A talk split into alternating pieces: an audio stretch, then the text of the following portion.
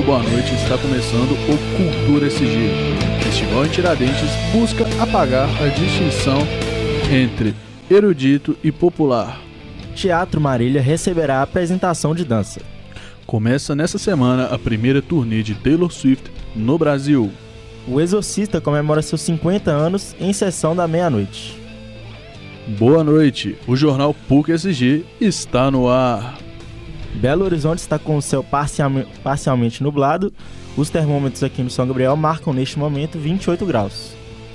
Nesta quinta-feira, em Tiradentes, a 12ª edição do Festival Artes Vertentes, quem traz essas informações é o repórter Arthur Nunes, que conta os seus detalhes. Boa noite, Arthur! Concertos, exposições, espetáculos cênicos, sessões de cinema, bate-papo, residências artísticas e oficinas se encontram em diálogo na programação do Festival Artes Vertentes, cuja 12ª edição ocupa diversos espaços de Tiradentes a partir desta quinta-feira. Até o próximo dia 26, o público da cidade histórica mineira e visitantes poderão conferir apresentações de nomes como Fábio Zanon, Morena Nascimento, Kiko Dinucci, Christian Budu e Eliane Coelho, entre outros. A temática escolhida para esta edição, que guiou o trabalho da curadoria, foi Paisagens Imaginárias, com a proposta de ampliar a reflexão sobre modelos reais de integração e diálogo entre as mais variadas vertentes artísticas, o que desde a criação do festival em 2012 está na base de seu conceito. Diretor artístico e curador do Artes Vertentes, Luiz Gustavo Carvalho diz que Minas Gerais nasceu de paisagens reais e imaginárias que marcaram sua história. Um dos destaques do primeiro dia do 12º Festival Artes Vertentes é a apresentação às 19 horas no Largo de Santana, do espetáculo de dança Voz que Pussais, livremente inspirado nos signos e elementos presentes no conto O Lobisomem de Minas, do escritor suíço Blaise Sanders.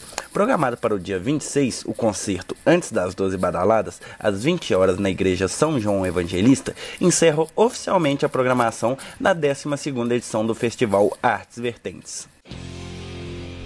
Na próxima terça-feira, o Teatro Marília receberá a apresentação de dança da Kinesis Companhia de Dança. Marco Túlio conta mais detalhes sobre. É isso mesmo, Vitor. Quem não tiver compromisso nesta terça, dia 21 de novembro, pode aproveitar para assistir um espetáculo diferente em Belo Horizonte. E o melhor, 100% gratuito. O Teatro Marília recebe o espetáculo Escuta, promovido pela Escola de Dança Contemporânea e Improvisação Kinesis uma companhia que defende a ideia de que a dança é para todos. No espetáculo, a proposta é unir elementos pré-estabelecidos com as inúmeras possibilidades trazidas pela improvisação, para criar um ambiente livre e renovado a cada apresentação. Quem explica melhor é a fundadora e diretora da Kinesis, Renata Maia. O espetáculo Escuta é um espetáculo de improvisação. Então, o que, que isso significa? Alguns momentos são estruturados e outros são livres. E isso que é livre é da ordem do inédito. A gente trabalha com algumas formas espaciais, com alguns desenhos no espaço, com algumas localizações específicas, mas o que vai acontecer em cada uma dessas estruturas espaciais é algo do inédito. A Kinesis foi criada com um intuito: dar liberdade e autonomia para mulheres se expressarem por meio da dança, independentemente de suas individualidades. Para Renata, a escola é um espaço de igualdade, onde o que importa mesmo é dançar. Então a gente traz essa reflexão de que mulheres que, que querem dançar, que não puderam ou até não desejaram fazer da dança uma profissão, mas elas podem ocupar espaços, né, onde profissionais também ocupam.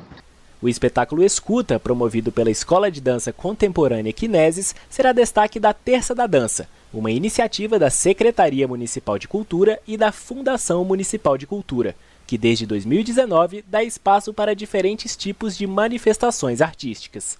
A apresentação é nesta terça-feira, 21 de novembro, às 7 da noite, no Teatro Marília. O endereço é Avenida Professor Alfredo Balena, número 586, bairro Santa Efigênia, em BH. A entrada é gratuita e os ingressos podem ser adquiridos virtualmente ou na bilheteria antes da apresentação. Mais informações em portalbelohorizonte.com.br. É com vocês no estúdio.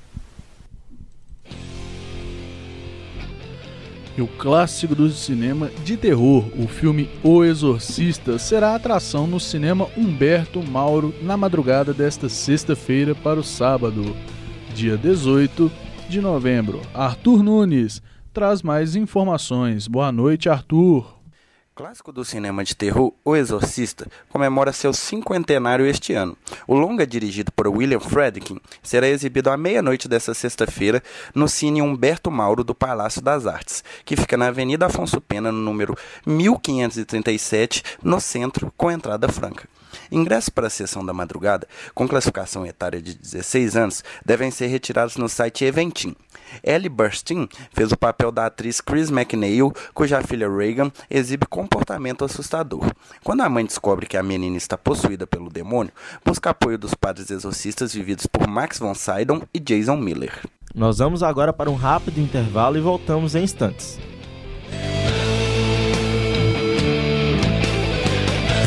20 horas e 36 minutos.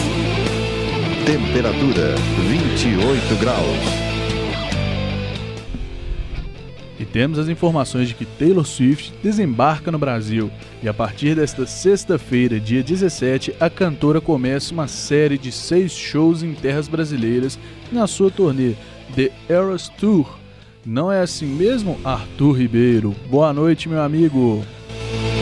É isso mesmo, Cauã. Uma das maiores cantoras pop do mundo, Taylor Swift chega no Brasil com sua turnê The Eras Tour. A turnê vai homenagear todos os 10 álbuns da carreira da cantora. São 45 músicas em 3 horas e meia de show, dividida nas fases, ou melhor, eras da cantora.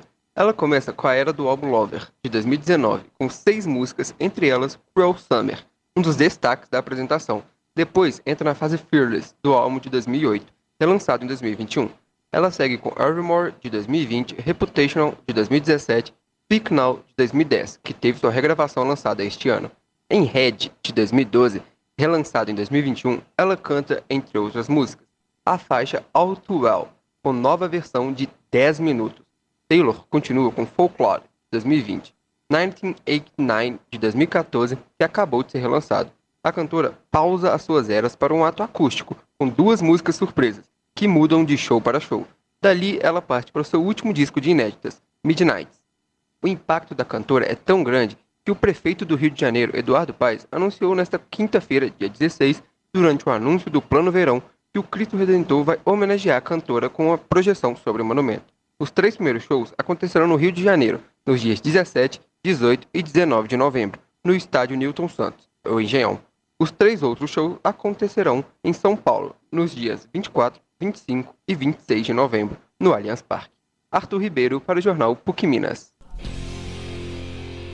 E chegamos ao final de mais um Cultura SG, a apresentação feita por Cauã Lucas e Vitor Cordeiro, com a produção de Arthur Nunes, Arthur Ribeiro, Cauã Lucas, Marco Túlio Amaral e Vitor Cordeiro, alunos da disciplina de Laboratório de Jornalismo em Áudio. Trabalhos técnicos feitos por Alexandre Morato e Cauã Lucas, coordenação de Getúlio Nuremberg. Obrigado pela sua audiência e até semana que vem.